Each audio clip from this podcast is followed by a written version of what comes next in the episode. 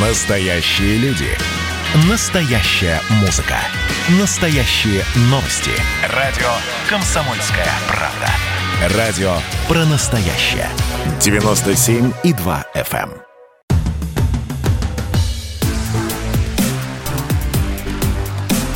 Честное риэлторское. Здравствуйте, с вами Юрий Кораблев, ваш помощник в вопросах недвижимости. Пока мы с вами занимались своими делами, квартиры в Москве вновь подорожали. Сейчас я говорю про новостройки. По итогам января средняя цена квадратного метра в новых домах стандартного класса, расположенных в Старой Москве, вновь выросла на 5% до 180 тысяч рублей. Высокий покупательский спрос на фоне доступной льготной ипотеки продолжает разгонять цены на квартиры. Но это лишь одна из причин. Чиновники сами делают все, чтобы квадратные метры только дорожали, говорит президент Международной академии ипотеки и недвижимости Ирина Радченко.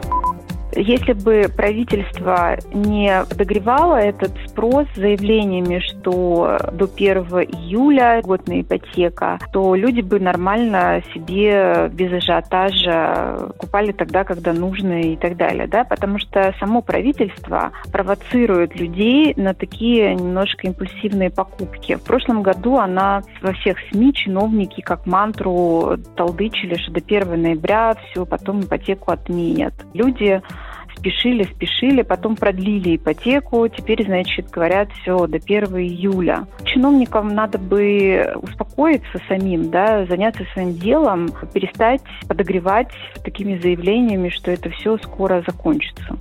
В комфорт-классе стоимость квадрата за январь также увеличилась на 2% до 210 тысяч рублей. Таким образом, как говорят участники рынка, цены на новостройки массового сегмента обновили свой максимум за всю историю наблюдений. Ну, другими словами, квартиры в Москве никогда не стоили так дорого.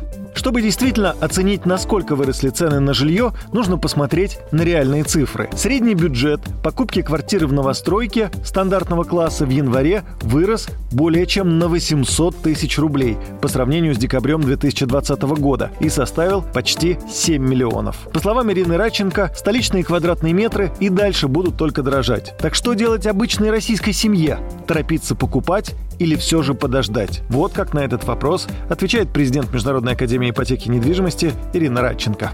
Если вам нужна квартира для жизни, покупайте вот сейчас. Потому что жизнь одна, и ждать более благоприятного момента можно, знаете, перекладываться на следующие жизни. Но если вы думаете про покупку квартиры как инвестицию, то могу сразу сказать, я не сторонник, потому что, во-первых, это рублевый актив, который мы знаем, он, он дешевеет, да, во-вторых, покупать квартиру с точки зрения спекуляции, ну, как-то не кошерно. Ну и самое главное, сейчас есть масса способов способов зарабатывать на фондовом рынке с помощью индивидуальных инвестиционных счетов.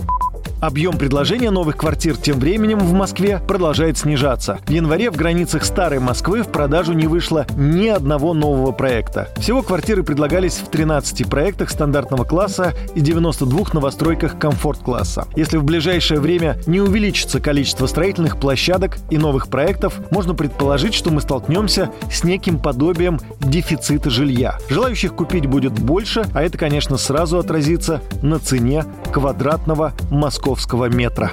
С вами был Юрий Кораблев и программа «Честная риэлторская». До встречи в эфире.